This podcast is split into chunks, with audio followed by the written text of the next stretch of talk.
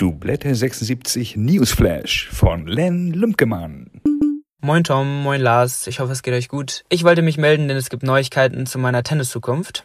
Ich habe mich nämlich dazu entschieden, mit der University of Oregon zu sein. Das ist eine Division One School, denn ich war im März drüben, habe mir die Uni angeguckt und ich hatte ein sehr gutes Gefühl dabei. Also bin ich ab Mitte September drüben, bin College-Spieler, darf dann Gas geben und weiter an meiner Profikarriere arbeiten. Viele Grüße und bis bald. Ciao, ciao. You cannot be serious!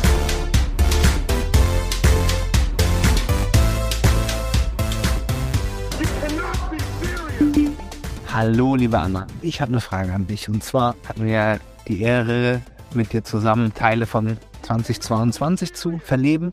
Und ich wollte dich eigentlich nur fragen, was ist das größte Learning, was du mitnimmst aus dem Jahr? Und worauf freust du dich ganz besonders im 2023? Ganz liebe Grüße auch von den anderen und ja, viel Spaß euch noch. So, Doublette 76 wieder live auf Sendung. Heute im Studio mit unserem Gast Anna Klasen, Tennisprofi, Coach, Expertin für gesundes Leben, Podcasterin und äh, in Ausbildung befindlich zur Ernährungsberaterin. Liebe Anna, herzlich willkommen. Wer war das gerade? Vielen, vielen Dank für die Einladung. Ich freue mich sehr, da zu sein. Das war Tobias Hinzmann, mein Coach. Dein Coach, beantworte bitte Tom der Radiostimme Heinkel und mir Manuel Andrak doch bitte einmal ganz kurz, wie hat er das gemeint, dass ihr das letzte Jahr zusammen verlebt hat? Das klingt so nach Lotterleben. Ist das so gemeint? Ich glaube nicht. Ich glaube, was er so meinte, dass wir beruflich wieder zueinander gefunden haben. Wir kennen uns schon einige Jahre auch sehr gut, sind sehr gut befreundet. Ich war vor ein paar Jahren in der Tenniswerkstatt in Wahlstedt und habe da in der Akademie trainiert, mit Ben Bui vor allem, aber auch Tobi war dort und hatte ja so drei Jahre mit Marco Kirschner hauptsächlich zusammengearbeitet, mit meinem Partner, mit meinem Freund und bin jetzt letzten Sommer dann wieder auf die Suche gegangen, weil wir zusammen entschieden haben, Marco und ich, dass wir gerne doch wieder mehr Beziehung im Vordergrund haben wollen und weniger Zeit auf dem Tennisplatz zusammen verbringen mhm. wollen. Und dann habe ich mich direkt als erstes an Tobi gerichtet. Ähm, die haben ganz frisch eine Akademie in Hamburg gegründet, Curved. Und ich glaube, wir waren einfach beide sehr happy, dass irgendwie, ich sag jetzt mal, wir wieder zueinander gefunden haben, weil wir direkt gemerkt haben, dass es einfach sehr gut funktioniert und sehr harmonisch ist und das Training einfach unglaublich Spaß macht. Und ich hoffe oder glaube, dass er das meinte. Und er, er ist auf dem Weg, dich zu einer besseren Tennisspielerin zu machen. Genau, das ist es, ja. Erzähl uns doch mal, hol uns mal ganz kurz ab. Wo stehen wir am heutigen Tag? Wir haben den 17. Februar 2023, sagen wir einmal ganz kurz dazu. Wo stehst du in der WTA im Moment? Was war dein höchstes Ranking? Wo soll die Reise hingehen vielleicht in diesem Jahr? Ja, Ist-Zustand aktuell um die 630 WTA. Mhm. Mein höchstes Ranking war 426 WTA, also das Einzelranking.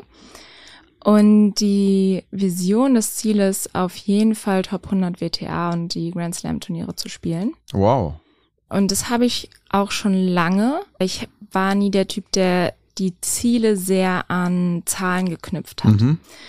Bin mit der Intention ins Profi-Dasein gestartet, um die beste Version von mir als Tennisspielerin, aber auch als, ja, ich sag mal so, diese Erfahrung, Persönlichkeitswachstum, mhm wirklich da meine beste Version zu leben und Tennis zu spielen, wenn alles zusammenfließt. Das heißt, ich bin vollkommen fit, ich bin mental klar, ich bin gesund und weiß genau, was mein Spiel ist. Gerne auch mit dem Trainer zusammen auf der mhm. Tour reisen, also dann auch ein professionelles Team, um mich herum zu haben. Und Wenn das ganze Paket stimmt, habe ich von den Skispringern gelernt. Die sagen das immer. Heute hat das ganze Paket gestimmt. Das ist dann so ja. 100 Prozent überall. Ja. Genau so ist es und ja, das ist so, also Ist-Zustand, Vision und ähm, mein bestes Ranking ist tatsächlich schon einige Jahre her. Mhm. Ähm, das war, glaube ich, vor sieben Jahren. Okay. Ähm, Dazwischen hast du eine Ausbildung gemacht und studiert und gepodcastet und das ja, Leben genossen, oder? Jein, würde ich sagen. Also nach dem Abitur habe ich angefangen voll zu spielen, ähm, bin da auf die Profitour gegangen, bin da so in dieses kalte Wasser gesprungen. Ich habe vorher schon leistungsorientiert gespielt, aber ich war auf einer ganz normalen Schule, wo ich nicht wirklich raus konnte, wollte. Ich wollte mein Abitur machen und habe aber gemerkt, okay, ich kann aber ganz gut mitspielen mit denen, die das schon einige Zeit Fulltime machen und auf dem Internat sind und so weiter. Und mir jetzt einfach unglaublich viel Freude gemacht. Und ja, ein Jahr vom Abi habe ich mich dann so gefragt, was möchte ich denn nach dem Abi dann machen? Und da war so, okay, ich probiere das und spiele Tennis und war zu der Zeit äh, in Gifhorn sehr verankert, TC Grün-Weiß. Äh, da habe ich einige Jahre trainiert. Und ja, meine Familie, vor allem meine Mutter hat mich unterstützt, die, die Trainer, die Vereinstrainer dort vor Ort. Und dann bin ich los und bin viel gereist ähm, und habe überhaupt erstmal so das Leben als Profi-Tennisspielerin kennenlernen dürfen und wollte es halt auch erstmal ausprobieren, ob das was für mich ist. Mhm. Und das habe ich dann festgestellt, dass das meins ist und ich das gerne weitermachen möchte und habe aber trotzdem mich entschieden, ein Fernstudium zu beginnen, weil ich das Gefühl hatte, dass es mir gut tut, dass es mir vielleicht ein bisschen diesen Druck nimmt, extrem High Performance leisten zu müssen im Sinne von kurzfristig genau das Ziel zu erreichen. Sei Ist das eine Frage vom, vom, vom, vom Fokus? Also äh, ist das so eine Art Selbstschutz gewesen? Ich studiere mal noch nebenbei, damit ich nicht 100 Prozent Tennisprofi irgendwie bin und mich das aber so unter Druck setzt, weil die Erwartungshaltung damit steigt? Es kann sein. Ich kann es dir nicht beantworten aktuell. Ich glaube, es war beides. Es war zum einen auch, ich tue auch was für meinen Kopf. Also Mhm. ich glaube, es gibt manche, die das einfach brauchen und Mhm. manche wiederum nicht. Ähm, ich habe ganz bewusst ein Studium gewählt, was mich wirklich interessiert und wo auch mein Tennis von profitieren kann, Mhm. also Fitness und Health Management. Ähm, habe quasi Ausbildung gerade im athletischen Bereich, aber auch Ernährung war dabei. Ähm, und es war auch ein Invest täglich, ich sag jetzt mal grob von einer Stunde am Tag, wo Mhm. ich mich dann damit befasst habe, was ich als angenehm empfunden habe. Und ich war halt nie der Typ, die irgendwie dann viel am Handy irgendein Spiel gezockt hat oder so. Und es Mhm. kommt halt schon mal vor, du reist irgendwo hin, ich sag mal in die Türkei auf ein Resort und verlierst halt mal Hauptfeld oder auch Quali erste Runde und hast dann vielleicht auch noch ein bisschen Doppel, aber sonst hast du schon relativ viel Zeit, weil du halt auch nicht äh, dich jeden Tag voll ausbelasten kannst durch Mhm. Training oder gar nicht die Trainingsplätze da sind. Mhm. Und das war so ein bisschen meine Intention dahinter halt auch, ähm, ja, mich weiterzuentwickeln, was zu lernen, was mir mit dem Tennis hilft. Aber ich würde auch sagen, ich stand mir damals auch selbst im Weg, weil ich mir sehr viel Druck gemacht habe und würde sagen, dass das einfach mir gut getan hat, mich nicht 24-7 am Tag mit Tennis zu Mhm. beschäftigen. Mhm. Das waren so die Gründe, warum ich mich dafür entschieden habe. Wie 24-7 hatten wir jetzt schon und eine Stunde am Tag lernen. Wie, wie sieht so ein typischer Tag aus von dir als Tennisprofi? Wie viel Tennis spielst du? Wie viel Athletik machst du? Wie, wie baust du Ernährungsthemen ein? Wie trainierst du deinen Geist auch irgendwie? Und Ja. ja.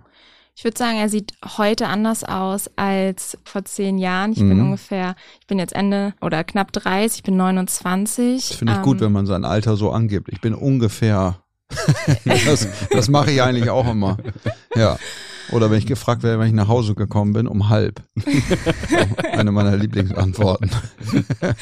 Also du bist Ich- ungefähr 29, Genau, circa. ungefähr. Ja, ich, Ende letzten Jahres, genau, ist noch gar nicht so lange her, muss man manchmal noch drüber nachdenken. Mein Tag damals sah anders aus. Ich hatte, würde ich sagen, mehr Freizeit als heute, aber weil ich Routinen liebe und Routinen für mich entdeckt habe und alles, was ich mache, auch all in gehe. Und wenn ich jetzt heute aufstehe oder aufgestanden bin, startet mein Tag mit einer Morgenroutine. Ich habe ein paar Nahrungsergänzungsmittel, ich nehme ein bisschen Kurkuma ein, ich mache meine Yoga-Routine. Heiße Zitrone morgens? Ja oder nein? Nicht heiß, warm. Warm. Weil- Basisch, ist basisch. Ja, Warme Zitrone? heiße Zitrone würde bedeuten, dass Vitamin C quasi getötet wird. Ja. Also deswegen nur warm unter Ja. 42 Grad. Kommen wir vielleicht noch drauf zu sprechen. Ja, das finde ich gut. ja, Yoga-Routine, gerne eine Meditation am Morgen, also wirklich sehr bewusst und auch mit Zeit für mich. Mhm. Und meistens mache ich dann ein bisschen Meal Prep, also bereite irgendwie mein Mittagessen vor, Mhm. hab vielleicht noch einen kleinen Snack und mein Frühstück. Und dann Selleriesaft?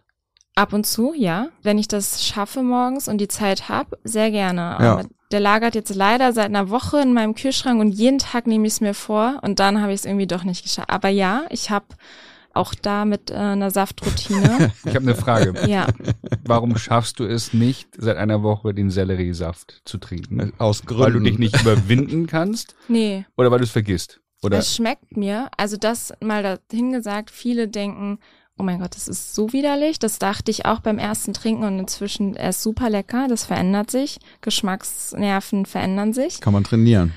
Ich merke, ich brauche aktuell mehr Schlaf in der Vorbereitung und ich stelle dann gerne mal auf Snooze Mhm. und schlaf einfach noch mal 20 Minuten länger oder eine Viertelstunde, was dann die Zeit ist, die ich eigentlich ins Entsaften investieren wollen würde. aber der steht doch im Kühlschrank. Oder habe ich jetzt irgendwas falsch der verstanden? ist frisch, die Staudensellerie die Stauden liegt im liegt Kühlschrank. im Kühlschrank. Alles klar. Weil ich habe gedacht, so, warum nimmt sie sich nicht die Flasche und kippt sich das Zeug rein? Okay. Genau. Ja, damit weiß man auch, wer von uns dreien noch nie Selleriesaft frisch gepresst hat. Wer weiß, wie teuer der ist? Ja. weißt du, was die Selleriestange Ja, jetzt ich kostet weiß. auf dem Markt? Ich weiß, aber ich dachte, Ja. nachdem du gehört hast, dass dein Lieblingsspieler Novak Djokovic ja jeden Morgen irgendwie so einen 200 Milliliter Selleriesaft trinkt. Macht er du, das? Ja, macht er. Bist Mhm. du, dachte ich, bist du auch längst dabei im Sellerie-Business. Hm, nee. Nee, ähm, also das sind so deine du, Ja, Routinen, Start die in deinen Tag, Tag. irgendwie organisieren und strukturieren. Genau, das ist so mein Start in den Tag. Natürlich verändert sich das mal minimal, kommt jetzt auch ein bisschen drauf an, habe ich Training, habe ich Match, wann habe ich Match und so weiter. Trainierst du jeden Tag? Äh, sechs Tage die Woche. Sechs Tage die Woche. Ich habe Okay. einen Tag frei und mache aber trotzdem meine Morgenroutine und mein Yoga. Das ist wirklich jeden Tag. Mhm. Aber Tennistraining, ich sag jetzt mal durchschnittlich sechs Tage die Woche. Wenn ich irgendwie ein Turnier habe und es gut läuft, dann ist es auch mal ohne Tag frei. Mhm. Aber ich habe das mal mitbekommen von Patty Schnieder. Äh, mit der hatte ich im Gifhorn ab und zu gespielt. Die hat sich da irgendwann ein Häuschen gekauft und ähm, Mhm. in der Nähe von meiner Heimat und dann hatte ich ab und zu die Möglichkeit mit ihr zu spielen, als Vielleicht ich so für die, 16 für die, war. für die Jüngeren unter uns. Patty war Top Ten Spielerin, Genau. arbeitet heute für einen Stützpunkt, glaube ich, oder? Im äh, Genau. Tennisverband Niedersachsen-Bremen. Ja, Ach was. Linkshänderin aus der Schweiz. Ja, das weiß ich. Großartige Spielerin. Ich wollte gerade sagen, die arbeitet für den niedersächsischen Tennisverband. in der Ja. Base in Hannover. Ja, Okay. Genau. Und mhm. Die hatte mir mitgegeben, egal was war, egal wie das Turnier lief, sie hat einen Day off gemacht. Und einfach auch wenn es für den Kopf ist. Und Mhm. ich bin jemand, ich kann mich sehr gut beschäftigen. Mir ist nie langweilig. Ich habe immer wieder festgestellt, bei mir ist es nicht das, es kommt darauf an, wie viel ich trainiere, sondern mit welcher Qualität ich trainiere, wie frisch ich vom Kopf bin, dass ich einfach voll präsent bin. Und da hilft mir das wirklich, einen Tag einfach nicht auf dem Platz zu stehen, auch wenn ich super gerne spiele und mir das unglaublich Mhm. viel Spaß macht hilft es mir an den anderen Tagen, sage ich mal, noch eine bessere Performance auf den Platz zu bringen. Und wie lange sind deine Trainingssessions? Mm, anderthalb bis drei Stunden. Also ich Wow, sage mal, im okay. Schnitt ist es schon eine Zwei-Stunden-Einheit. Aber auch da, ich bin nicht die, die fünf Stunden Tennis am Tag trainiert. Ich habe lieber eine richtig gute Einheit. Und die kann dann auch gerne zwei oder drei Stunden sein. Aber eine Athletikeinheit plus irgendwie Yoga, Recovery und ab und zu eine zweite Einheit. Und damit fahre ich sehr gut seit. Wie würdest du denn dein Spiel beschreiben für diejenigen, die dich noch nicht haben spielen sehen? Also gehst du drauf, Surf and Volley, Vorhand, äh, Rückhand, Sli mehr Slice. Beschreib mal ein bisschen deinen äh, Ja. Spielstil. Das würde mich sehr interessieren. Ich mag es sehr gerne, das Spiel zu dominieren. Also ich spiele schon aktiv gerne Aufschlag, erster Ball, Vollgas Mhm. oder auch Return. Würde aber trotzdem sagen, dass ich ein recht variables Spiel habe. Also ich beherrsche jeden Schlag. Ich kann ganz ordentlichen Slice, ganz ordentlichen Volley spielen und bin auch recht anpassungsfähig. Das war eine Zeit eher, würde ich sagen, fast Nachteil, weil ich mich zu sehr angepasst habe an äußere Bedingungen oder ich das Gefühl hatte, hey, wenn ich den Ball irgendwie reinspiele, kann ich das Spiel gewinnen, weil das andere nicht funktioniert hat. Aber mein A-Spiel, was ich von Kindheit an geliebt habe, ist aggressiv, mhm. zwei, drei Schläge Schnell maximal. ersten Aufschlag.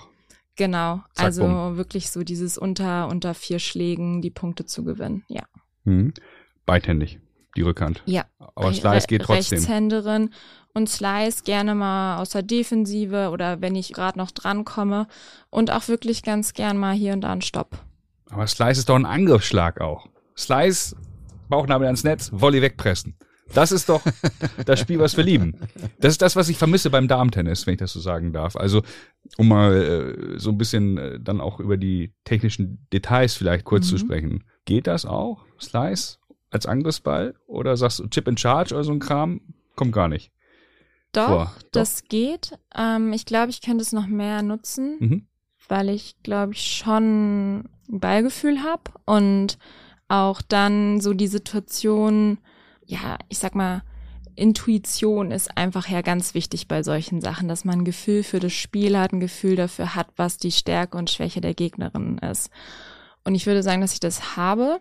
Manchmal, ich sag mal so, wenn ich Phasen habe, wo ich zu sehr im Kopf war. Und deswegen ist es ja auch immer so interessant, wie war es mal, wie ist es vielleicht heute, wie war es in einer bestimmten Phase, wie war es in einer sehr guten Phase ich würde sagen, wenn ich ähm, so einen Lauf hatte, habe ich das absolut drin in meinem Spiel, dass da intuitiv der richtige Ball kommt, wie du gesagt hast, ein geschippter Kurz Cross oder auch Long Nine und dann gehe ich vor ins Netz. Definitiv. Es ist aber nicht mein Basisspiel. Okay. Hm.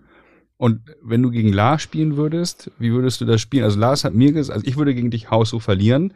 Lars hat mir gesagt, gegen äh, Top 100 äh, der Welt der Damen würde eng werden, aber Rest würde er wegpanieren. Meinst du?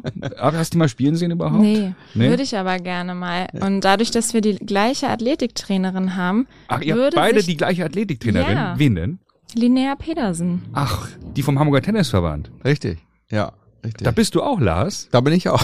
ja, ich weiß. Ich weiß. Ich habe äh, gehört, Donnerstag 7 Uhr Einheit. 7 Uhr morgens in Hamburg-Horn? 7 Uhr morgens in Hamburg Wann fährst du denn da los? Um halb fünf? Ja, circa. Nach meinen Routinen. Wow. Ja. Ja, ja, ich brauche ja morgens auch dann eine. Auf die eine, wollen wir jetzt nicht wissen. eine etwas zu heiße Zitrone und so. Ja, ja, aber bei mir ist das natürlich was anderes. Ich bin Restaurationsobjekt und das war auch der einzige Grund, warum sich äh, Linnea mit so einem Krüppel wie mir auseinandersetzt. Oh, das können wir bestimmt bei, bei Instagram verfolgen, bin ich mir sicher. Ja, mit Sicherheit. Da, da wartet die Welt drauf. Ähm, da werde ich auf jeden Fall einen Channel demnächst einrichten. Oder bei Linnea direkt. Als Charity-Projekt. Ähm, nee, genau. Äh, das habe ich natürlich nie so gesagt, aber ähm, das ist natürlich ein interessantes Thema, immer so der Unterschied zwischen Damen und, und Herren irgendwie beim Tennis. Und ich habe immer das Gefühl, irgendwie Damen-Tennis ist sehr viel, wobei beim Herrentennis wird das jetzt, ist es auch oft so und deswegen fällt auch so ein Alcaraz auf einmal auf, weil der irgendwie ein bisschen eine andere Spielidee irgendwie mitbringt. Sonst ist die Spielidee so sehr ähnlich bei ganz vielen. Es ist halt irgendwie einfach viel Cross und Hard irgendwie und wenig mhm. wenig Abwechslung, wenig Netz oder was du eben auch meintest, ne, mit dem Slice mal vorgehen und so, obwohl die Schläge, wie du ja auch gesagt hast, du bist eine komplette Spielerin, so, was fehlt denn, um sich das zu trauen, wenn du weißt, du könntest es eigentlich, so ein, so ein Spiel breiter aufzustellen? Hm. Ich glaube, dass es einfach eine Sache ist, auch des Trainings. Erinner dich daran, dass du das auch kannst und dieses Repertoire hast. Es wird, glaube ich, noch zu wenig trainiert oder es wird vor allem mit Spielerinnen trainiert, die vielleicht nicht die Waffe haben, ich sag mal, Hard-Hitterin zu sein. Wo es nicht ins A-Game genau. grundsätzlich reingehört. Genau. Ja, okay. Und ich glaube, bei mir ist schon so, wenn ich einen guten Tag habe, dann reicht das sozusagen mhm. so. Ähm, und es geht dann eher dahin, okay, wenn ich, der Tag vielleicht mal nicht so gut ist, die Gegnerin irgendeinen Schlag macht, wo ich sage, okay, die, die spielt selber viel Slice mhm. als Beispiel, mir immer da ganz tief rein irgendwie außen kurz cross, dann muss ich vielleicht andere Lösungen finden, als nur drauf zu hauen sozusagen. Und da geht's dann mehr dahin. Und ich glaube, das ist einfach jetzt ein Prozess, wo ich immer mehr dahin komme, noch klarer zu sein, was sind meine Stärken mhm. und auch alle Stärken auszunutzen und auch gerade dieses intuitive Spiel größer zu machen. Das ist ein ganz interessanter Prozess, den wir auch hatten, weil ich glaube, grundsätzlich viele Trainer trainieren, glaube ich, Damen und Herren oder coachen Damen und Herren relativ ähnlich. Mhm. Und ich würde sagen, dass bei Herren absolut sinnvoll ist, ich sag mal, Matchplan zu machen und so und so, du musst ihm auf die Vorhand rausspielen und Mhm. dann Freiecke, sage ich jetzt mal so. Oder was auch immer. Äh, genau diesen gechippten Slice. Und Damen, würde ich sagen, brauchen das teilweise auch, aber die brauchen ganz viel Freiheit auch noch, weil sie viel intuitiver spielen Mhm. und viel direkter spielen. Und ich glaube, dadurch, dass Frauen insgesamt wahrscheinlich mh, mit einem Gefühl noch spielen Mhm. oder intuitiver wirklich spielen, war das meine Erfahrung, dass es mich manchmal blockiert hat, weil ich so, okay, nee, aber das ist mein Plan A und so will ich spielen. Ja, Und dann okay. war es mehr so Kopf durch die Wand, anstatt zu spüren, okay, aber heute macht es mehr Sinn, den Schlag mehr einzusetzen, mehr diesen Slice zu gehen oder anstatt ihr nur auf die Rückhand zu servieren, wie vielleicht Plan A war, da rauszugehen, weil ich heute genau diesen Aufschlag mehr fühle. So, Mhm. es ist halt dann manchmal so, dann funktioniert an dem Tag einfach der nach außen vielleicht besser als normalerweise hart durch die Mitte. Steile These, jetzt kommt von mir. Provokation für mein Gegenüber hier. Ähm, sind Frauen die kreativeren TennisspielerInnen als Männer? Glaube ich nicht, nee. Nee. Ganz im Gegenteil, ich glaube sogar, also nicht im Gegenteil, aber Frauen spielen viel direkter. Also wenn man auch nur die Returns anschaut, die gehen ja viel mehr Risiko auf einen Return als Herren. Deswegen nicht kreativer. Ich würde umgekehrt sagen, ich glaube, dass Herren kreativer sind. Und das ist eigentlich ganz interessant. Ich glaube, Herren kommen durch, indem sie einen Plan haben, Mhm. und Struktur haben ins kreative Machen. Wenn ich jetzt so ein Bild habe irgendwie von Djokovic oder ja auch Alcaraz und ich glaube, Damen können das auch, aber ich glaube, Damen tendieren öfters dazu, im Kopf zu sein und wenn es vielleicht nicht gut läuft oder sich mehr Gedanken darüber zu machen, wer da drüben steht oder was irgendjemand über Mhm. sie denkt. Und ich glaube, das ist so eher so ein bisschen dieses Loslösen von dem, was drumherum passiert, dass das den Damen schwerer fällt und dadurch nicht so in diesen kreativen Prozess reinkommen, Mhm. weil sie dann zu sehr im Kopf sind. Mhm. Okay, spannend. Verfügst du über die Fähigkeit sozusagen, dich selbst auf dem Feld zu betrachten irgendwie? Weißt du, was ich meine? Dass du so Ja. aus dir rausgehst und eigentlich aus so einer äh, Vogelperspektive auf dein Game drauf guckst und auch erkennen kannst. Das ist ja eine, die große Herausforderung, finde ich, beim Tennis. Wenn du nicht Mannschaft spielst, sondern Turniere spielst, irgendwie du, du, du bist alleine auf dem Platz, du spielst da alleine vor dich hin, dein A-Game funktioniert vielleicht nicht, du bist nicht Jörn Renzenbrink, der sagt, böse fighten, dann kommt halt B, C, D, E Game. Ich quäl mich einfach, sondern dann herauszufinden, irgendwie, okay, woran liegt's, was kann ich machen, wie kann ich das verändern, äh, um so ein Match dann trotzdem zu gewinnen. Ja, ich würde sagen, dass ich das sehr gut kann. Also mich allgemein zu reflektieren und auch auf dem Platz. Es gab mit Sicherheit Momente und Matches, wo ich im Nachhinein gesagt habe, was habe ich da gemacht und wie unbewusst ich sozusagen war und gespielt habe. Aber grundsätzlich würde ich sagen, ist das eines meiner Stärken. Okay. Das, so, so wie ähm, Bartoli und Murray es auch machen. Genau. Deine, deine absoluten Lieblingsspieler, richtig? genau. Jetzt lachst du? Ich lache, weil, ähm, genau, das hatte ich ja quasi als Vornotiz hier ausgefüllt, dass die nicht zu meinen Lieblingsspielern Aha. gehören, Warum? weil ich fand oder finde, fand, es trifft's besser, das Benehmen auf dem Platz oftmals unangebracht. Mhm. Und ich mag es nicht. Es gibt immer mal wieder Spieler, die man trifft, die auf dem Platz zu einem komplett anderen Menschen werden als neben dem Platz. Können die So liebsten Menschen, das weiß ich halt Ja. nicht, ich würde es gerne mal sehen. Das wirst du erleben dann, wenn ihr gegeneinander spielt. ich nehme Ja. Wetten entgegen. Ja, ja, das ist ungefähr wie äh, Sylvester Stallone in diesem einen Film, wo es ums Armdrücken geht. Wenn ich Over so the die, top. Over the top, wenn ich so die Mütze umdrehe, dann werde ich zu einem anderen Mensch. Aber ähm, Aber das macht dich ja nur sympathisch. Also du magst respektloses Verhalten auf dem Court nicht. Aber hat Genau. denn Murray, das müssen wir jetzt mal ein bisschen vertiefen, Ja. Sir Andy, hat der, Ja, früher schon. ich habe das gar nicht so auf der Agenda, ist der, Gar nicht so respektlos, aber ich fand, bei Murray ist zum Beispiel, der war immer so schnell genervt und dieses Negativsein und sich hängen lassen und der schleift dann da so über den der war Platz. phlegmatisch, würde So, man sagen, ja. ne? Ja. Und ich würde sagen, sehr selten gegen den Gegner irgendwas gemacht. Also nicht unsportlich Mhm. oder so, gar nicht.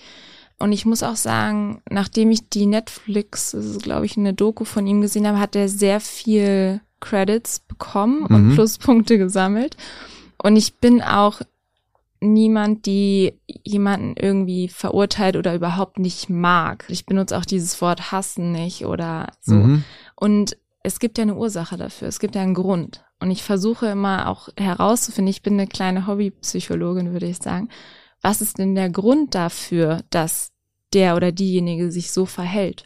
Aber hilft dir das? Also, das ist unfassbar ehrenwert, finde ich, jetzt herauszufinden, warum mein Gegner oder meine Gegnerin sich irgendwie so benimmt, wie sie sich benimmt.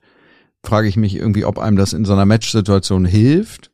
Im Man- Match nicht, würde ich sagen. Nee. Da muss man das schon Da ausblenden. musst du schon also, irgendwie eher sagen, oh, ich finde jetzt irgendwie scheiße das Verhalten und, und ist eher was, was mich irgendwie so ein bisschen motiviert, noch um vielleicht einen Schritt mehr zu laufen und, und äh, Genau, ich würde schon sagen, im Match, es hilft mir, mich voll auf mich zu konzentrieren. Und er, klar, hat man die Gegnerin im Blick, aber das habe ich automatisch, weil ich sehr feinfühlig bin, sag ich mal. Ich kriege sehr viel mit im Außen, was so auch neben dem Platz passiert. Da Mhm. muss ich immer eher mal gucken, Scheuklappen mal auf mhm. und Fokus einfach nur auf den nächsten Punkt. Und fürs Leben hilft das sehr, würde ich sagen, weil ja, es ist, es nimmt einem oder gibt einem eine Gelassenheit und ich bin auf dem Weg, dass ich mich halt einfach nicht mehr ärgere über Sachen. Da hast du circa, wenn man letzten Marktforschungsergebnissen Glauben schenken darf, 88 Prozent unserer Hörerinnen was voraus. Die sind noch nicht da angekommen, wo du offensichtlich angekommen bist. Und da, da matcht das ja auch deine menschliche Entwicklung, wie du gesagt hast, mit deiner sportlichen Entwicklung und jetzt ja auch dem Antrieb. Du hast es gesagt, du bist 29, äh, jetzt nochmal Vollgas zu geben und die beste die beste Tennisspielerin aller Klassen zu werden, die du sein kannst, ist diese Art, an das heranzugehen, ein Ergebnis auch von einem, von einer von einem persönlichen Reifeprozess? Also warst du früher in der Jugend und dann auch vielleicht, als du angefangen hast, nach dem Abitur professionell zu spielen, warst du da mehr an Ranglistenpunkten, an Zahlen, Daten, Fakten, an Ergebnissen irgendwie interessiert, als du das vielleicht heute bist, obwohl du ja mit Top 100 ein klares Ziel auch formuliert hast? Ja, ich würde sagen, es ist annähernd gleich geblieben. Es war nie mein erster Fokus, was irgendwo auf dem Papier steht. Das ist es ja am Ende. Es ist ja eigentlich eine Geschichte, die man sich erzählt. Mhm. Ja, ich stehe dort und dort und deswegen fühle ich mich jetzt besser oder Mhm. ich stehe vor dem oder vor der. Ich glaube nicht, dass es am Ende darum geht. Ich hatte einen ganz, ganz tollen Trainer in Gifhorn, Georgia, äh, Djuranovic, der Papa von Marco Lenz, den werden einige Mhm. kennen. Und der hat immer gesagt, das Ergebnis kommt von alleine. Also Mhm. die Zahl auf, sei es Rangliste oder äh, das Treppchen irgendwo, ein Turniersieg, das kommt ganz automatisch, wenn man sich auf die richtigen Sachen konzentriert, wenn man gut trainiert, an den Prozess glaubt, wenn man wirklich fleißig ist, wenn man an sich arbeitet und das andere kann man ja eh nicht beeinflussen, so. Man kann Tom schreibt mit übrigens, ne? nur dass die Hörerinnen das auch wissen, weil Ich- er ja krampfhaft beim HTRC an der Position 2 in der Mannschaft ja sich festbeißt, obwohl, Nein, obwohl, obwohl, obwohl andere deutlich besser sind, aber er, Ich, er gewinnt auch seine Punktspiele Nein, immer. Ist ich- ein ganz anderes Ich habe Entwurfs. Christopher Hünecke schon durchgewunken und den, ich weiß nicht, wie wir es machen, äh, hinbekommen, dass er vor mir gemeldet wird. Weil da muss er endlich mal irgendwie ein paar Turnierchen auch gewinnen und ein paar Runden und nicht immer nur erste Runde vergeigen. Ja, also die LK-Punkte, die kriegt man ja nicht geschenkt. Nee, ich habe da in der Tat drei, vier Gedanken zu. Lass dich nicht von der LK beeindrucken. Vergiss den Ranglistenplatz. Es ist egal, in welcher Position du spielst. Bei meinem neunjährigen Sohn ist es so, oh, der ist ein Jahr älter. Was sagt man als Vater, der auch ein bisschen Tennis spielt vorher? Ist egal, dass der ein Jahr älter ist, aber es ist im Kopf drin natürlich. klar. Gerade bei Kindern. Ja, ja, klar. Das kenne ich aber auch von früher noch als 76er Jahrgang. Wir haben einen unglaublich starken 75er Jahrgang gehabt in Hamburg. Nicht mit Marco Kirschner, sondern mit Lars Kirschner unter anderem und so weiter und so fort. Ganz, ganz viele sehr, sehr gute. Und dann war immer, oh, jetzt bin ich jüngerer Jahrgang. Und dann fängst du das Jahr, also die nächsten zwölf Monate waren schon vorprogrammiert, dass du wusstest, ich schaffe es gar nicht in die Top Ten äh, in Hamburg. So, weil die einfach viel zu gut, viel zu alt und ein Jahr älter, uiuiui. Ui, ui. Und heute wissen wir, ist egal, ob einer ein Jahr älter oder jünger ist. Ne? Ja, vor allem ist es auch alles sehr verzerrt. Ich bin zum Beispiel November geboren. Mhm. Linnea und ich, ne, unsere Athletiktrainerin, wir sind ein Jahrgang, sie ist im Januar geboren. Also ich sag mal, sie ist fast ein Jahr älter, kann man so sagen. Und das macht in der Jugend schon einen Unterschied. Natürlich. Man ist gleicher Jahrgang, wird gleich bewertet und so weiter. Und hinzu kommt, ich war immer eine Spätzüglerin. Ich war immer relativ spät dran, auch äh, aufs Tennis bezogen, war ich zumindest nie die, die früh richtig gut war. Mhm. Und auch für manche Dinge vielleicht einfach ein bisschen länger gebraucht hat. Und das sind ja alles Sachen, was einfach einen riesen Unterschied macht von der ganzen Entwicklung. Ich bin spät groß geworden. Ich bin jetzt relativ groß, 1,81. Linear war früher immer größer. Irgendwann standen wir nebeneinander, dachten so, ups. Also wirklich, das war gefühlt mit 21 erst, wo ich dann größer war oder mhm. so das ist nicht besser oder schlechter, aber jeder hat halt sein Timing. Von daher bin ich ein Riesenfan davon, das komplett loszulassen mit den Punkten, sei es LK, Bewertung, Ranglistenposition. Ich konnte das erste Mal U16 deutsche Meisterschaften spielen, weil mhm. ich davor einfach vom Ranking nicht reingekommen mhm. bin. Und dann war ich aber die zwei in Deutschland auf einmal. Mhm. So, das ist einfach da zu vertrauen und einfach sein Bestes zu geben. Dagegen eine andere Spielerin, Nora Engelmann, die hat bis sie 15, 14, 15 war alle weggeputzt. 2 und 0 Verbandsmeisterschaften im Finale, 2 und 1, keiner eine Chance gehabt, aber die hat mit 16 aufgehört, hm. weil sie einfach mhm. keine Lust mehr Kein hatte. Mehr. Ja. So und das ist ja auch völlig in Ordnung, aber so ich glaube, das Wichtigste ist einfach, dass man schaut, was macht mir Spaß, wie macht es mir Spaß und wie kann ich in meinem Umfeld mit meinen Talenten, die ich mitbringe, manche haben halt ein unglaubliches physisches Talent mhm. als Beispiel, müssen nicht viel Athletiktraining machen, aber dafür vielleicht mehr für den Kopf tun. Andere sind vielleicht mental extrem stark und die dürfen vielleicht eher präventiv mehr machen, weil sie körperlich sonst äh, schnell verletzt sind. Und dass jeder einfach schaut, okay, was ist meine Challenge, wo kann ich meinen Fokus drauflegen, um mich weiterzuentwickeln und dann Step by Step zu gehen. Und ja, ich habe auch da Ziele gehabt. Ich finde es gut, Ziele zu haben, groß zu träumen, aber das eigene Glück nicht davon abhängig zu machen. Das ist hm, ganz, das, ganz wichtig. Das ist ein schöner, schöner Satz. Ganz, ganz wichtig, weil machen wir uns nichts vor. 90 Prozent aller U18-Spieler auf Turnieren jagen irgendwelchen doofen LKs hinterher. Wir haben schon mehrere Male kritisiert, ich werde auch nicht müde. Und ähm, ich halte das für geisteskrank, wenn zehn oder elfjährige mir irgendwas von der LK erzählen und sie müssen die und die LK haben, um den Cut zu schaffen, um ins Hauptfeld zu kommen. Das ja. kann sich nicht positiv auf ein Kind auswirken. Wirklich. Ja. Mit der Einstellung, ich muss heute gewinnen, um in zwei Wochen mich bei dem anderen Turnier anmelden zu dürfen. Das kann nicht gut sein. Das ist falsch. Und das muss vom DTB oder von den Landesverbänden auch geregelt werden, dass U14 ganz klare Forderung von mir, dass U14 eben dieses LK hinterhecheln aufhört. Ab einem gewissen Alter geht es nicht anders, wie beim Golf auch, dass man ein Handicap hat, um Mannschaften auch melden zu können. Aber es ging doch früher auch. Das kann es doch nicht sein. Oder äh, ich sehe euch beide hier nicken. Nein, nein, du hast, du hast vollkommen recht. Morgen findet man auch eine Petition Was für online ein Druck dazu Kinder. von uns, dass wir auf jeden Fall dagegen arbeiten. Das ist nicht gut, das nimmt Spielfreude. Ja. Und so. Apropos Freude, ich bin ja der Großmeister der Überleitung und genau. habe hab eine Überleitungsidee. Äh, weil du von Timing sprachst eben auch und von Zielen, die du dir irgendwie gesetzt hast. Und ich würde gerne noch mal so ein bisschen über den Beruf der der professionellen Tennisspielerin sprechen, so, ne? Du bist jetzt irgendwie 29, du hast dir vorgenommen, Top 100 zu erreichen, du stehst jetzt auf 600, irgendwas, so, wie viel Zeit gibst du dir dafür? Und was, was bedeutet das auch irgendwie jetzt so äh, Tennisprofi zu sein auf dem Level, auf dem du unterwegs bist? Ist das ein Plus-Minus-Null-Geschäft? Wer unterstützt dich? Verdienst du dein Geld eigentlich mit Coachings und Ernährungsberatung oder wie funktioniert das so? Ja, ist eine sehr gute Frage und ich habe Tennis oder Tennisprofi gestartet, ohne mir ein Zeitlimit zu geben. Ich mache das, solange es mir Spaß macht, ich das Gefühl habe, ich entwickle mich weiter ich würde schon sagen, dass ich da objektiv recht realistisch bin, dass ich auch Ziele, die ich mir gesetzt habe, noch erreichen kann. Mhm.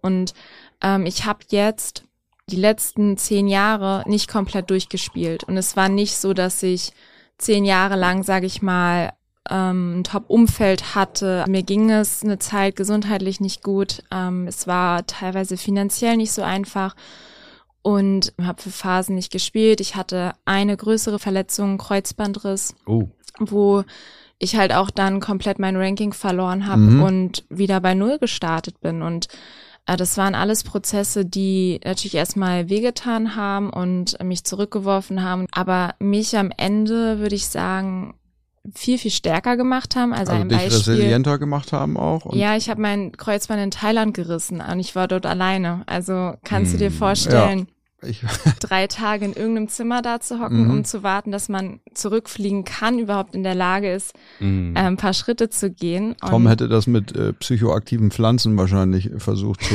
zu lösen, da in Thailand. Ne? Ich leide gerade mit. ja, Aua. mh, es war das heftig. ist nicht schön.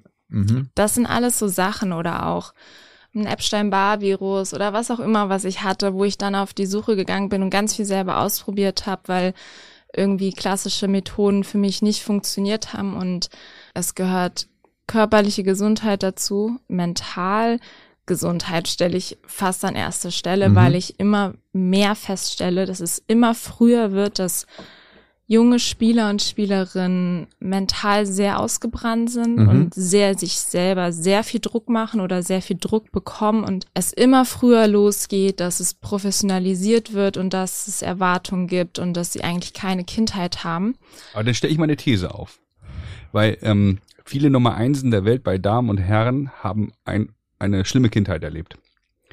Und haben es offensichtlich bis ganz nach oben geschafft. Die Beispiele sind Andre Agassi Ja, ja, ja, und endlos. Endlos, Endlos, endlos.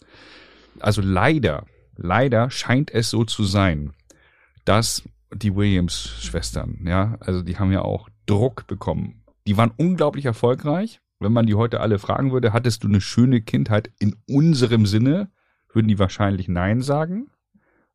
Ob sie es bereuen oder nicht, weiß ich nicht. Also, verstehst du, worauf ich hinaus will? Um ganz nach oben zu kommen, muss man vielleicht leider eine schlimme Kindheit haben. Versteht ihr, worauf ich hinaus will? Ja, also da, Und, ich, und das, das ist überhaupt, passt überhaupt nicht Mhm. in unsere Gesellschaft hier in Deutschland. also Zum also, Glück auch. Ja, weil wir sagen, ey, so sollen unsere Kinder nicht behandelt werden und so eine Kindheit nein. Aber es gibt zu viele Gegenbeispiele leider. Mhm. Und das ist ja eigentlich genau der Punkt, um die Frage in den Raum zu werfen. Die haben es ganz nach oben geschafft, um dann was erreicht zu haben. Weil was ich immer wieder feststelle und was jetzt auch in neuen Dokumentationen immer wieder präsenter wird, man denkt so, ja, die haben es geschafft, die haben den und den Titel, die sind finanziell frei, die haben ihr Traumleben, aber ganz viele haben laufend Depressionen und sind nicht glücklich. Und ich glaube, das ist halt in unserer Gesellschaft so krass unter den Teppich geschoben, dass man denkt, wenn man das und das erreicht hat, ein Grand Slam-Titel Nummer eins der Welt, was auch immer, dann ist man glücklich. Und ich glaube, das ist so ein bisschen dieser Teufelskreis, in dem sich ganz viele befinden, dieses Glück im Außen zu suchen. Aber okay, nochmal, andere Gegenthese dann. Also wir sind ja alle einer Meinung, wir haben ja alle die gleiche Einstellung. Man muss Dreck und Kreide fressen. ja, Ja. äh, wenn du, äh, nochmal, Rensenbrink war Top 100 in der Welt und der sagt auch, die deutschen Jugendlichen vergiss es. In äh, anderen Ländern auf der Welt sind sie halt hungrig. Und das unterstreiche ich, ja. Und- Und, die und- sind andere, kennen andere Bedingungen. Und dann haben wir die große Debatte eben, warum haben wir so wenig äh, Top 100 Spieler in Deutschland bei den Damen und Herren? Dann werden Bundestrainer attackiert, dann wird der DTB als Verband äh, attackiert.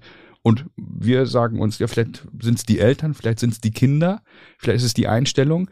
Es ist ja, spielt ja alles damit rein. Klar. Ist doch gar keine Ja, ja, Frage. natürlich. Aber äh, ich finde es halt wirklich schwierig, im Jahr 2023 von einem Bundestrainer zu verlangen, du musst delivern. Ne? Hier, die Olympioniken werden an Medaillen gemessen. Da werden wir immer schlechter im Medaillenspiegel. In Deutschland ist so. Und im Tennis ist es offensichtlich so, dass die entscheidende Messgröße ist Anzahl der Top 100 Spieler in der Weltrangliste. Machen wir uns nichts vor. Und da sind Klar. im Moment, was das Kriterium angeht, schlecht. Da müssen sich Leute dafür rechtfertigen, die, Frage, das vielleicht gar nicht richtig beeinflussen können. Ja, und ich glaube, oh, es gehört so viel dazu. Es gehört dazu, wird wirklich gut gearbeitet in der Jugend, wer wird gefördert. Oftmals werden irgendwie ein, zwei aus dem Jahrgang gefördert, aber die anderen dahinter nicht. Und wie ich gesagt habe, manchmal äh, gibt es Spieler, Spielerinnen, die vielleicht schon unglaubliches Trainingspensum haben in der Jugend und einfach keinen Fehler machen, aber das Spiel setzt sich vielleicht nicht durch am Ende dann Mhm. über die Jahre oder auf, die haben keinen Bock mehr oder sind zu verwöhnt, um es mal auf den Punkt zu bringen, weil die werden dann gefördert von Anfang an, haben hier Sponsoren, da Sponsoren und nehmen es als selbstverständlich an. Vielleicht ist es dann auch irgendwann mal nicht der Fall, wenn vielleicht auch eine Saison mal nicht gut gelaufen ist. Das ist nun mal leider so, dass eher Spieler dann auch neu gehypt werden, die dann einfach eine gute Saison hatten. Und ich glaube schon, dass viele in Deutschland, gerade die früh gefördert werden, sehr verwöhnt sind Mhm. und ähm, es nicht wirklich selber kennengelernt haben, selber zu investieren, einfach selber den Arsch hochzukriegen Mhm. und zu schauen, okay, next step und ich mache auch mal alleine Athletiktraining oder lese ein Buch und äh, beschäftige mich mal mit mentalem Training selber, ohne Mhm. dass immer gesagt wird und mir eine Brotscheibe geschmiert wird oder Mhm. mir eine Tasche gepackt wird. Mhm. Ah, das kenne ich auch gut. Ähm, Dass dir die Tasche gepackt wird? Wir, ja, nee, nicht mir, natürlich nicht. Das, Mhm, das äh, kennst du gut. Da, da, das ist das genaue Gegenteil gewesen. Ähm, aber bevor wir jetzt zu deiner Lieblingskategorie, dem Tennisabitur kommen, Ja. was natürlich auch du machen musst hier, darfst, kannst, eine kurze Frage und eine ganz kurze, präzise Antwort, weil mich das wirklich, wirklich brennend interessiert. Deine beste Tennisspielerin, die du sein kannst, ne? 100 Prozent in allem, mental, Schläge, wenn alles zusammenkommt. Hast du das schon mal gehabt? Hast du schon mal das perfekte Match für dich gehabt? Also hast du die Version von dir im Kopf, von der du weißt, die ist Top 100 fähig, tauglich? Oder wo würdest du sagen, war dein Maximum irgendwie bisher? Ich würde sagen, dass noch nicht alles zusammenkam. Das lag vor allem an der Fitness, was würde ich sagen zum großen Teil mit meinen gesundheitlichen Themen zu tun hatte, dass ich nicht wirklich diese Kontinuität, den Aufbau langfristig reinbekommen habe, um diese Fitness zu haben. Und ich viele Matches verloren hatte, wo es wirklich auch mit der Fitness zu tun hatte. Und ich würde sagen, dass ich so Top 150 Level gespielt habe Mhm. und auch ich habe einige Top 100 der Welt schon geschlagen, die Mhm. da entweder stehen beziehungsweise standen. Mhm. Das ist so meine Einschätzung. Top 150 Level habe ich gespielt, gespielt kann schon, ich ja. spielen. Und es ist noch viel Luft nach oben, würde ich sagen. Das finde ich gut. Berlin, Berlin. Wir fahren nach Berlin. Lars, die nächste Dienstreise steht an. Die Special Olympics finden in Berlin statt im Juni dieses Jahr 2023. Und wir beide werden dahin fahren und von den Tennisspielen berichten. Die Special Olympics, größte Veranstaltung seit Jahrzehnten in Deutschland. Das wird großartig und wir werden unseren kleinen Teil dazu beitragen. Viel Luft nach oben ist auch manchmal beim Tennisabitur der Fall, muss man sagen. Oh ja. Da hat sich der ein oder andere hier schon, ich will jetzt keine Namen nennen, aber um Kopf und Kragen geraten, Aber alle, geraten alle haben bis muss jetzt man bestanden. sagen. Aber wir haben niemanden durchfallen lassen. Das heißt, du hast natürlich auch eine Joker-Möglichkeit. Entweder Tom oder ich stehen dir zur Verfügung, ähm, falls du bei einer Frage nicht ganz genau weißt, was du antworten sollst. Die Aufgaben sind eigentlich, äh, sie sind klar formuliert. Tom macht das gleich. Die Antworten sind natürlich schwierig. Und wir einigen uns auf einen Prozentsatz der Abweichung. So ein bisschen wie wenn man zu schnell mit dem Auto fährt. Mhm. So. Und wir haben heute an diesem Tag uns auf 20 Prozent geeinigt. Ja, Günter Jauch macht das ja auch so, dass er beim Telefonjoker am Anfang sagt, es geht um Weltranglistenplatzierung von guten deutschen Damen aus der Vergangenheit. Okay. Ja, jetzt kannst du schon mal es dein kann, Hirn arbeiten lassen Mhm. und ich sage gleich fünf Profinamen, Profispielerinnen, die ein höchstes Ranking hatten in ihrer Karriere logischerweise. Und wir machen es nicht so kompliziert, also Namen wie Claudia Porwig, die du ja auch sehr gut kennst und Genau. auch als Vorbild genannt hattest, die ist jetzt nicht dabei, Mhm. sondern andere, von denen wir davon ausgehen, dass du sie kennst. Und ja, da, da hole ich ihren Namen wieder raus, ne? Ja, Claudia Pauwig. Da- Ich habe sie am Roten Baum gesehen Ja. beim Citizen Cup Ja, 87. natürlich. Wir, wir kennen sie natürlich. Aber Ja. wir steigen leicht ein für dich mit einer Spielerin, die wir auch sehr gerne hier im Podcast irgendwann mal hätten. Also herzliche Grüße an der Stelle gehen raus an Andrea Petkovic. Petko, highest ranking. Acht. Neun. Stark. Das ist sehr stark. Das ist auch ein sehr starker Anfang. Julia. Görges. Julia Görges. 13. Neun. Top 10. Auch Lass ich gelten. stark. 13 und 9, das lasse ich gelten. Das Ja, ist warte mal, 20 20 Das sind keine 20 Prozent. 0,1, Ja, aber das ist ja unfair. äh, Ja, Also, Na gut, noch, dann ist sie im Moment bei 50-50. Also, Also plus ist noch bestanden. Seid nicht zu nett. Aber ich muss dazu sagen, ich will mich nicht selbst in Schutz nehmen, aber mit Namen, also die kenne ich natürlich, ja. Das ist wirklich bei mir eine Karte. Tja, du hast noch nicht den dritten Namen Mhm. gehört, den, den Tom jetzt zum Besten geben wird. Wir erinnern uns alle an Bettina Bunge. Was lacht ihr denn da so? weil- 1983. Weil du das so schön betont hast. Man könnte fast denken, dass du einen Blähbauch hast, wenn du das betont hast. Aber, aber hast du, glaube ich, nicht. Bettina Bunge. 36. Oh, Nummer 6. Die war Nummer 6 der Wow. Welt vor Die- Steffi Graf. Die war richtig gut. Wir haben, wir haben wirklich, das vergisst man immer, dass wir vor Steffi auch wirklich sehr, sehr, sehr gute Tennisspielerinnen in Deutschland hatten.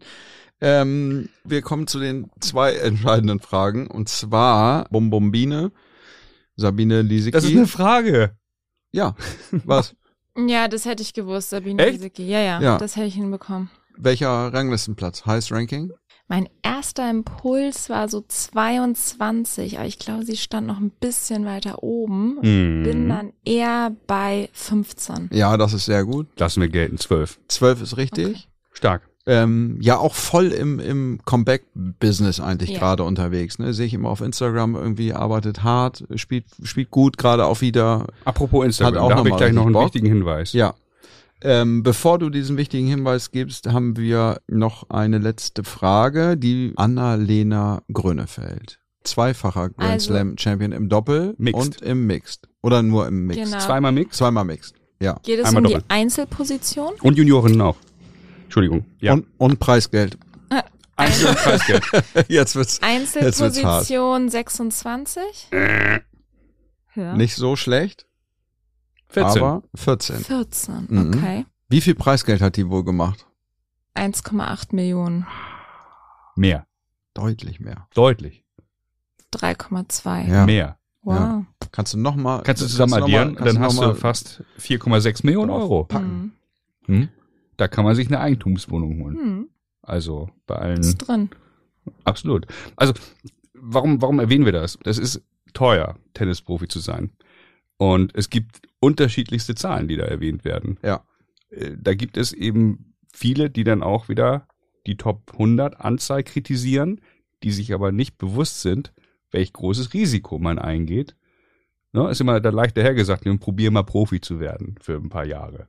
Aber das Invest, was würdest du schätzen? Worüber reden wir pro Jahr Das, ungefähr? das Budget, was man pro Jahr braucht, um ja, professionell Tennis zu Genau, spielen. also man Mhm. hat ja einen Trainer, man hat Material auch, man kriegt nicht immer alle Bespannungen umsonst, wenn ich das so Nee. richtig auf dem Radar habe, sondern man muss richtig bei ablatzen bei den Turnieren. Also bis WTA ATP-Turniere zahlst du pro Bespannung 15 Euro. So, das weiß ja keiner. Ich würde sagen, um es vernünftig zu machen, brauchst du ein Budget von um die 40.000 Mhm. Euro pro Jahr. Also Reisekosten. plus minus 10.000. Mhm. Genau. Das sind dann die Feinheiten, sage ich mal, aber so 40.000 Euro. Da kannst du ordentlich trainieren, Tennis, Athletiktraining. Allein im Winter die Platzkosten. Also Mhm. wenn man sich anschaut, was die, was ein Platz im Winter kostet, du zahlst ja nicht nur Trainer, Du musst Plätze pro buchen. Stunde, sondern du zahlst auch die Plätze, du hast vielleicht Sonderkonditionen, aber ich zahle auch Platzkosten. Und da sind wir doch beim Thema, lieber DTB, liebe Tennisverbände, liebe Vereine. Also da komme ich nicht drauf klar. Da hätte ich Mhm. auch gedacht, dass es da Unterstützer gibt. Also ich wusste, dass man Tennisseiten hier und da bezahlen muss. Aber dass man im Winter keine Plätze gestellt bekommt von den Tennisverbänden, das finde ich schwach, wenn ich das mal sagen darf. Für Leute, wie dich, die ambitioniert Profi werden wollen, Ja, das Profi ist, sind. das ist vielleicht ein strukturelles Thema, weil du natürlich dann für dich alleine spielst und nicht mehr richtig, also in einem Verein ist das vielleicht nochmal was anderes. Apropos ja, aber das ist doch das Verein. Leichteste. Aber egal. Ja, aber das würde mich nochmal interessieren, wo wir gerade schon so fröhlich über Geld sprechen. Was kann man verdienen, wenn man äh, Damen-Bundesliga spielt? Damen-Bundesliga wird auch, würde ich sagen, also gibt ja immer eine Range, ne? Manche Vereine sind da sehr, sehr gut dabei. Spielt man an eins oder spielt man an sechs? Sag mal so eine so eine Range irgendwie vom vom vom was du so sch- was du so denkst, so vom schlechtesten Verein die die die sechs für ein Match Ja. und vom besten Verein die eins. Wo wo bewegt man sich da so? pro Saison vier bis 20.000. Also Mhm. so grob mal.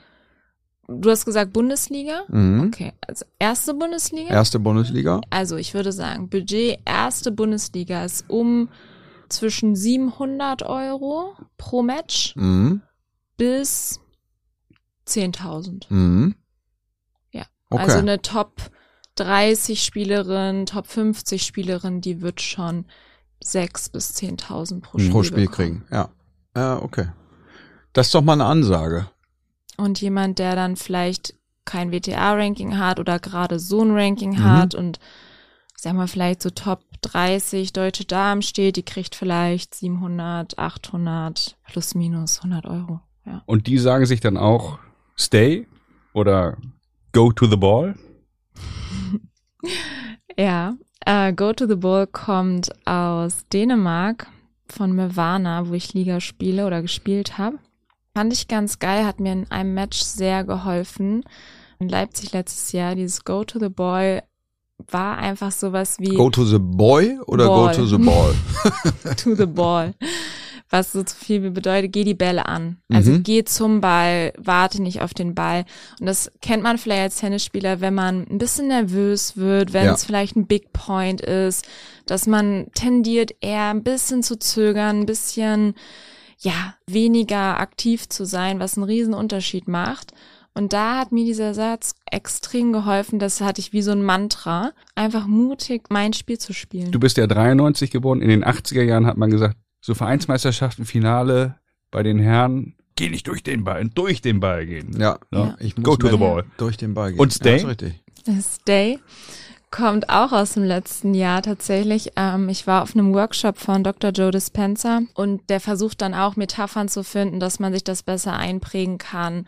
Und es war irgendwie ganz nett, weil er immer so dieses Stay und das hieß so, dein Geist trainiert deinen Körper. Mhm. Und ich habe irgendwie zwei, drei Tage am Stück bei über 35 Grad gespielt, drei Stunden, habe gegen eine ehemalige Top 100 Spielerin gespielt und wollte es natürlich unbedingt gewinnen.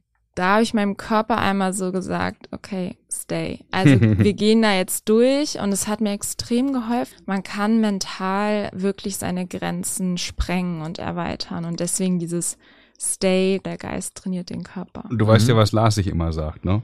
Ich Von manifestiere. hinten kackt die Ente. Ich, ich manifestiere eigentlich. Lars sagt sich von hinten kackt die Ente. Ja, aber nur wenn sie einen Blähbauch hat. was sagst du denn dazu? Äh, von hinten kackt die Ente kommt aus Goslar und ist ungefähr vor 20 Jahren entstanden. Ich habe den ersten Satz verloren und war kurz auf Toilette in der Satzpause.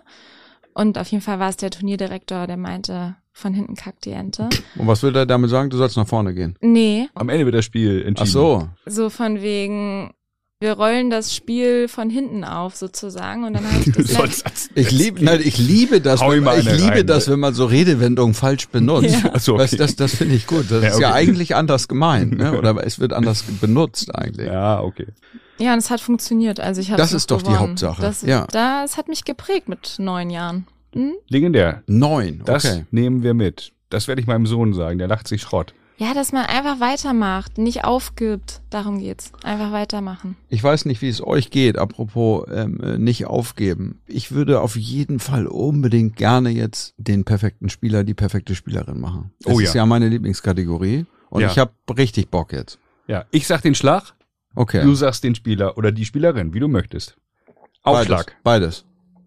Federer. Federer und WTA. Ja, ich hab's ja ein bisschen mir Gedanken gemacht. Linnea wirklich- Petersen. Ja, absolut. Hab sie einmal aufschlagen sehen. Monsteraufschlag. Also, ich habe versucht, auch aktuelle Spieler zu finden. Und wer gerade mein Vorbild ist, für mich ist Kirgios. Vor Hm. allem die Anfangsbewegung extrem gut und wie er rauskommt. Und da arbeite ich Unfassbar geschmeidig und der kommt Explosiv. unfassbar schnell Ja, hoch. genau. Ne? Das finde ich auch Ganz kurze be Bewegung. irre bemerkenswert, irgendwie, wie, wie steil der hochkommt. Also Kirgios und bei den Damen habe ich Pliskova. Okay. Ja, Sehr auch straight. total nachvollziehbar. clean. Mhm. Ja, sehr cleaner Hit irgendwie, den sie drauf hat. Finde ich auch. Kyrgios ist bei Tom, dann merkst du schon, wie Mundwinkel schon wieder runtergehen und so. Kriegt er immer schlechte Laune, wenn der Name hier fällt. Nee, nee, nee, nee, nee. Was? So ist das nicht. Ja, bisschen, bisschen schon. Kann Du er wirst wieder kiewig, ne? Ja, ich bin heute ein bisschen Ja. auf Krawall gebürstet, wie mein Trainer zu sagen pflegte. Vorhand. Vorhand. Bitte. Nadal und Sabalenka. Einfach, weil ich glaube, der Drall, der Nadal, den er da rausfeuert, Jetzt äh, wird's so poetisch. Der unangenehm Drall, ist. Ich, der Nadal. Nicht schlecht. und Sabalenka, da gibt's ja auch Ergebnisse, dass das wirklich einschlägt, wenn es einschlägt, äh, schneller als die Herren teilweise geschlagen hat. Also Ja. natürlich auch direkt da jetzt hier bei den Australian Open. Aber Wahnsinn, wie die, wie die rauf Hard brotet, Ja, ey. ja, unfassbar. Unfassbar, ja. Rückhand? Djokovic und Swiatek. Djokovic einfach unfassbar clean. Gefühlt macht der so gut wie nie einen Fehler auf der Seite und ähm, auch dieser Rückhand Longline, die Linie runter und bei Swiatek auch, sei es die Kurve, aber auch einfach sehr, sehr klar. Ja. Finde ich auch. Stopp, Können die denn auch einen Sla Achso, stopp. Stopp, stopp, Sorry, ja. stopp. stopp. Ach so, ein Stopp. stopp. Ja, das ist gar, Ähm, ist gar keine, äh, ja, kein Abbruch auf. Forderung. Schon Federer als erstes und Esparti. Und die hast du auch beim Slice genannt. Ja, Ja, In der, ah, Beide, genau, weil ich finde, man sieht's nicht, von wegen, dass sie es so gut verstecken können und aus jeder Situation es spielen können. Ich glaube, dass ganz viele einen Mhm. wirklich guten Stopp spielen, aber man sieht, dass sie extrem geiles Ballgefühl haben. guter Punkt. ja. Volley? Ähm, Jabeur bei den Damen.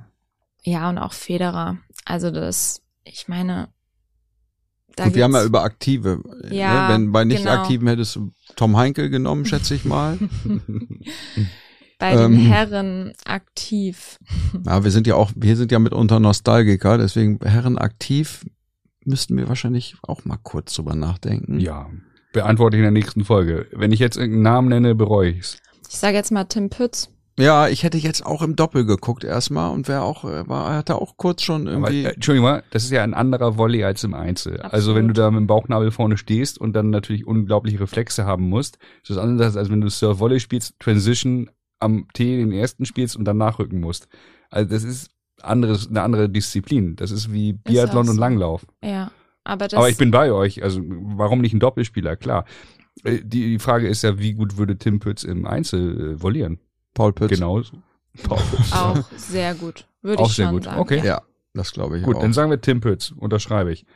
Was haben wir noch? Äh, beste- Schmetterball bitte. Ja, Schmetterball, Schmetterball natürlich. natürlich. Meine Lieblingskategorie. Djokovic und Das hat noch nie jemand gesagt hier in diesem Podcast. ich glaube auch. Das, das lassen wir Ja. einfach mal so stehen. Ja. aber- War ein bisschen ideenbefreit. Und da sage ich jetzt auch keine Frau, weil ich finde, Frauen spielen meistens nicht so einen guten Schmetter. Okay, und die beste Beinarbeit aller Zeiten, da würde ich auch vehement widersprechen, aber ganz interessant. Du ja, hast ich habe Federer aufgeschrieben, weil kam mir auch als erstes diese Leichtigkeit, dieser breiter Stand, dieses, es sieht Ja. danach aus, als würde es null anstrengend sein. Weil er so einen geilen Sidestep macht die ganze Zeit. Das sieht wirklich unfassbar geschmeidig aus. Ja, und ich habe Swiatek noch aufgeschrieben, was ich von ihr gesehen habe. Ich durfte tatsächlich einmal gegen sie auch schon spielen. Sie hat quasi nach dem Sieg gegen mich ihre Karriere gestartet. Nee, ist wirklich, ich habe in Schweden Zehntausender gegen sie gespielt. und gewonnen. 15.000, ah, zwei und vier verloren. Mhm. War so, hey, ganz gute Auslosung gegen eine Qualifikantin spiele ich, erste Runde. Und Mhm. dann war es, Swiatek hat dann das Turnier gewonnen und danach gefühlt äh, ist sie ab. Dann gehen also, sie durch, ne? das war auch, glaube ich, ihr erstes Damen-ITF-Turnier. mhm. Ähm, und ich finde, sie kann sich unfassbar bewegen. Also Mhm. es ist wirklich eine der Damen, die würde ich sagen, die beste Beinarbeit hat. Nicht jetzt vielleicht aller Zeiten. Äh, ich kenne aber auch nicht alle. Und ähm, das war so aber die, die, wo ich dachte, Explosivität, wie tief sie steht, Spannung, Intensität, also sie ist so ein bisschen, ja, Nadal ist natürlich auch, aber die weibliche Rafa Nadal, so von der ganzen Apropos Nadal, eine Frage würde ich euch beiden gerne stellen. Bitte beantwortet ganz kurz mit Mhm. Ja oder Nein noch. Mhm. Was anderes lasse ich nicht gelten. Glaubt ihr, dass Rafael Nadal genauso erfolgreich gewesen wäre, wenn er mit rechts gespielt hätte? Nein, Nein. auf gar keinen Fall.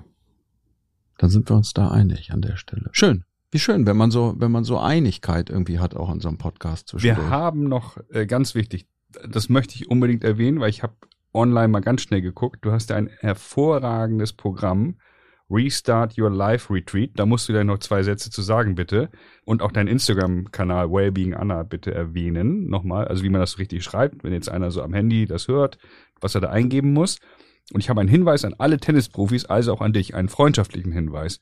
Weil einige äh, sehen wir ja äh, bei Instagram, ich verstehe nicht, warum die Tennisprofis, auch die Nachwuchsspieler, nicht deutlich machen, wann sie wo spielen und eventuell auch einen Hinweis geben, das wird da und da übertragen. Wenn ich Profi wäre, ich spiele nächste Woche Montag in Ja. Mailand, Absolut. na, ich freue mich drauf. Ein Screenshot vom Draw vielleicht nochmal. Also wenn ich in Zukunft dir folge in den sozialen Medien, dann will ich natürlich schon wissen, hat sich verbessert oder nicht, Äh, hat sie ein tolles Turnier gewonnen oder ne? Du suchst dich teilweise tot und ver verlierst es auch aus den äh, Ja. Augen, Ja. das nachzuvollziehen bei ITF und ihr wisst ja auch, auf in welchen Nischenkanälen äh, da übertragen wird. Und wenn ich dann eben Leute für mich schon begeistert habe, weil sie mir ja folgen, dann tun sie das ja in der Regel auch, weil sie Interesse daran haben, wie ich mich sportlich weiterentwickle. Ja, das sind Fans. also deswegen, das, das wäre ein Wunsch von mir an alle Nachwuchsprofis, aktuellen Profis. Postet ein bisschen mehr über eure sportlichen Ergebnisse und auch ein bisschen so Auskunft geben. Ich spiele nächste Woche und dann spiele ich da doppelt mit Hanna Mantlikauer, wie auch immer. ähm, Ja, ist spannend. Also ich nehme das super gerne an. Man lebt ja in so seiner Bubble und hinterfragt ja auch, okay, interessiert das überhaupt jemanden? Ja, also ich glaube, das machen ganz viele tatsächlich. und man geht vielleicht nicht direkt davon aus, dass jemand einem folgt, weil er die sportliche Karriere oder Ergebnisse gerne sehen möchte. Also nicht nur so, ne? Ja, nicht Mhm. nur. Nicht nur. Ähm, ja, nehme ich sehr gerne an. Und jetzt machen wir bitte ein bisschen Reklame für Ja, deine Kanäle. Wellbeing Anna. Ja, das, das wollen wir Wellbeing Anna mal ist wissen. entstanden tatsächlich. Ich habe es ja hier und da angedeutet. Ich hatte eine gesundheitliche oder was auch immer Reise, wo es mir einfach nicht gut ging, wo ich verschiedene Dinge hatte, sei es sehr starke Hautprobleme, chronische Müdigkeit, Wassereinlagerung und bin dann auf die Suche gegangen und habe ganz viel ausprobiert und habe so meinen größten Erfolg in der Ernährungsumstellung gefunden und Mhm. in solchen Routinen auch wie Meditation, Dr. Joe Dispenza und so weiter und habe da einfach Dinge für mich entdeckt, die mir extrem geholfen haben und habe viele Detox-Kuren gemacht und bin dann erst bei der veganen Ernährung gelandet Mhm. und habe meinen Rohkostanteil immer höher gehabt. Rohkost bedeutet einfach nur, dass man die Sachen nicht brät und nicht kocht. Mhm. Also so viel frisches Obst und Gemüse, Kräuter, Sprossen und so weiter, Nüsse, Samen konsumiert wie möglich. Ich wollte die Erfahrungen, die ich gesammelt habe und das Wissen, das ich mir angeeignet habe, jetzt wirklich über das letzte Jahrzehnt, kann man sagen, mit Menschen teilen. Ich habe dann so ein bisschen die Corona-Zeit genutzt, habe meinen Podcast gelauncht, jetzt vor zweieinhalb Jahren und gebe da mein Wissen weiter. Und dieser Der Podcast, Podcast heißt? Wellbeing Anna, Mhm. so ist quasi Wellbeing Anna entstanden und das habe ich einfach dann auch mit Instagram Mhm. ähm, vernetzt, dass ich mich da auch jetzt so vertrete und ich möchte auch nicht nur auf äh, Tennisebene einfach Sachen teilen, ich möchte halt Mhm. ganzheitlich sozusagen mein Leben da teilen und gerne wirklich gute Tipps weitergeben und nicht einfach nur unterhalten, sage ich mal. Ich möchte auch einen Mehrwert bieten und das dann zu Themen ganzheitliche Gesundheit mit Schwerpunkt Ernährung und gerne auch Tennis und auch vor allem was so das psychische angeht, auch mal nach einem verlorenen Match vielleicht Sachen zu teilen und wie man damit umgeht und da Tipps geben und dann kam auch immer wieder das Feedback, sie würden gerne mehr betreut werden und ob ich auch Coachings gebe und, und, und. dadurch, dass ich das nur ganz vereinzelt gemacht habe, so eins zu eins Coachings, ist dann ein Online-Programm entstanden oder ich habe ein Online-Programm entwickelt über drei Wochen, wo ich die Teilnehmer begleite, an die Hand nehme durch Coaching-Videos, durch Live-Zoom-Calls, ein Workbook, was man nach Hause bekommt mit Rezepten wo man wirklich mal so drei Wochen all-in geht, Mhm. eine rohvegane Ernährung Mhm. für sich ausprobiert, den Körper komplett reinigt, mentales Training bekommt und viele Fragen zum Reflektieren, zum Journalen, um über sich mehr Klarheit zu gewinnen, über die Vision, die man selber hat, wie man gerne leben möchte. Und das nennt sich jetzt Restart Your Life Retreat, was es Wow. online auf meiner Webseite gibt. Und Wow. ja, Instagram ist wellbeing-anna und die Webseite einfach wellbeinganna.de Mhm. und da findet man alle Infos. Sensationell. Da werden wir nochmal raufklicken und intensiver reinschielen. Ich habe gestern erst den Podcast entdeckt, habe eine Folge über den Blähbauch entdeckt. Ja, Und äh, da werden ja auch also Themen angesprochen, die vielleicht nicht überall thematisiert werden. ja. Und das ist ganz interessant, weil ich beschäftige mich ja jetzt schon sehr lange damit und ich spreche inzwischen sehr offen einfach darüber, wie auch eine Verdauung funktioniert Mhm. und nicht funktioniert, weil es ist ja relativ verpönt bei uns. Oh ja. Niemand spricht darüber, aber ganz viele Menschen haben Probleme, Ja. sage ich mal, beim Stuhlgang oder bei mit der eigenen Verdauung. Und ich mache das nicht, weil ich denke, das ist, ist jetzt mega toll, das macht mir super viel Spaß, aber weil ich denke, dass es einfach hilft, darüber ganz offen und ehrlich zu berichten. Das größte Organ im Der Darm. Zwölf ja. Meter. im menschlichen Körper. Also das können wir an anderer Stelle sehr, sehr gerne vertiefen. Vielleicht in dem nächste Woche erscheinenden Podcast Wellbeing Tom, nachdem er seine Selleriekur gemacht hat und dann auch hoffentlich damit ein besserer Mensch geworden ist.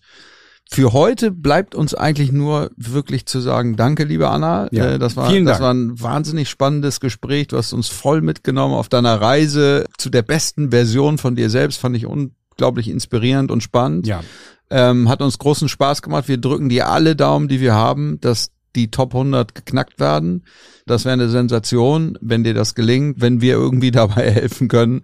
Tom presst Selleriesaft, wenn er, Wir besorgen dir eine Wildcard für einen roten Baum. wir besorgen dir eine Wildcard für einen roten Baum oder was auch immer. für Also den Rexona Cup. ähm, genau.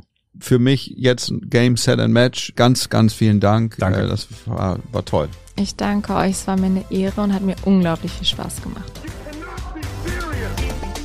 Der heutige Tipp von Brad Gilbert, gesprochen von David Moon aus dem Buch Winning Ugly, lautet Mütze mit Blendschutz. Die Wahl der Marke liegt ganz bei Ihnen. Dublette 76 wird präsentiert von Karl Anders und Brainseeker Consulting.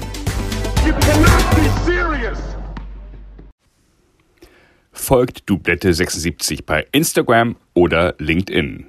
Dublette 76 wird präsentiert von Brainseeker Consulting.